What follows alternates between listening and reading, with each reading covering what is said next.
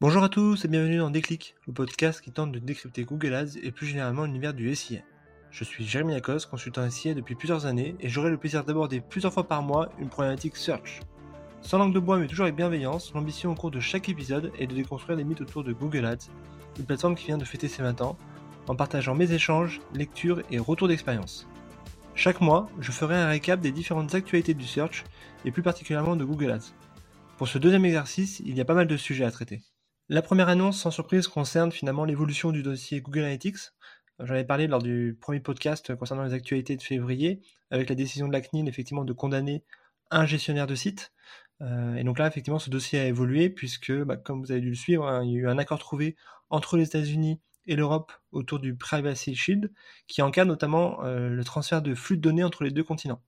Donc évidemment, à, date, rien n'a été signé et il n'y a aucune ligne qui concerne directement Google Analytics. Mais euh, côté marché, ça a plutôt été vu comme une, bonne nouvelle euh, afin de rendre légal entre guillemets l'utilisation de Google Analytics. En parallèle de ça, Google a également annoncé la fin de Google Universal Analytics qui arrive à échéance donc en juillet 2023 forçant ainsi finalement tous les annonceurs à basculer sur GA4, qui présente l'intérêt notamment d'être plus RGPD compliant, avec finalement ben, un troncage des données, notamment autour des IP, notamment autour des métadonnées, et donc d'être plus en harmonie finalement avec les euh, revendications et recommandations de la CNIL. Deuxième actualité du mois de mars avec la tenue du SMX, donc le fameux salon international euh, qui réunit toutes les pointures, euh, notamment françaises, du search, que ce soit côté SEO et côté SIA. voilà, j'ai eu l'occasion de m'y rendre, notamment pour tenir une, conférence. Globalement, de ce que j'ai vu, hein, du retour d'expérience que, j'en ai, c'est qu'il y avait des conférences de très bonne facture, plutôt orientées SEO, notamment sur des migrations, sur des refontes, sur euh, tout ce qui va concerner les rich snippets. Autre point intéressant à noter, c'est la, présence et le retour finalement des représentants de Google.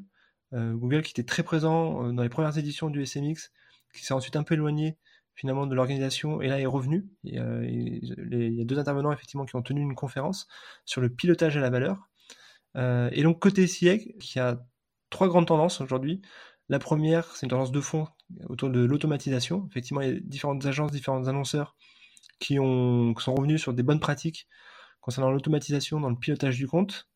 La deuxième tendance, c'est tout ce qui va être pilotage à la valeur, qui est de plus en plus poussé par les, les account managers de Google et qui finalement permet de prendre en compte le chiffre d'affaires généré euh, par conversion. Et enfin, la troisième tendance, sans surprise, euh, concerne Performance Max, où on a eu pas mal de retours d'expérience plutôt positifs euh, de la part d'annonceurs, avec effectivement toujours le, point d'interrogation concernant un peu le, le, côté black box de ces, de ces campagnes. Troisième update ce mois-ci avec le lancement des annonces pour véhicules sur Google Ads qui permettront aux annonceurs du secteur automobile euh, d'avoir une approche qui est assez proche finalement de Google Shopping. Ainsi, chaque annonce va comporter une créa, c'est-à-dire un visuel, la marque du véhicule, le prix, le modèle et le kilométrage. À noter qu'à date, ce type de format d'annonce est disponible uniquement aux États-Unis. Quatrième information ce mois-ci, euh, je voudrais parler d'une étude réalisée par JVWeb autour du QS, donc le fameux Quality Score, où euh, bah, finalement les experts de, JVWeb ont essayé de décortiquer quels étaient les critères les plus impactants du Quality Score. Hein? Donc on, connaît les, trois fameux critères que sont le CTR, la pertinence de l'annonce et le mot-clé, et la convivialité de la page. Et donc effectivement, ils ont réussi à pondérer et à mesurer le poids de chacun de ces critères en identifiant que, in fine, ce qui, ce qui pesait le plus dans la balance, c'était à la fois le CTR et à la fois la LP. Et enfin, dernière information qui concerne également une étude réalisée cette fois-ci par l'agence Localic, qui donne énormément d'informations sur des moyennes des tendances marché, au niveau international, mais également par pays, que ce soit euh, autour des métriques type CTR, CPC, CPA, etc.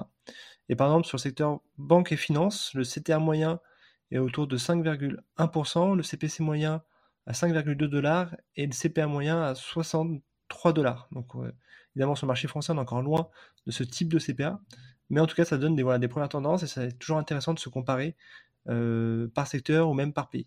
Voilà, cette deuxième revue d'actu est terminée et a plutôt été pauvre en annonces ou features côté Google, mais j'imagine que nous y reviendrons très prochainement.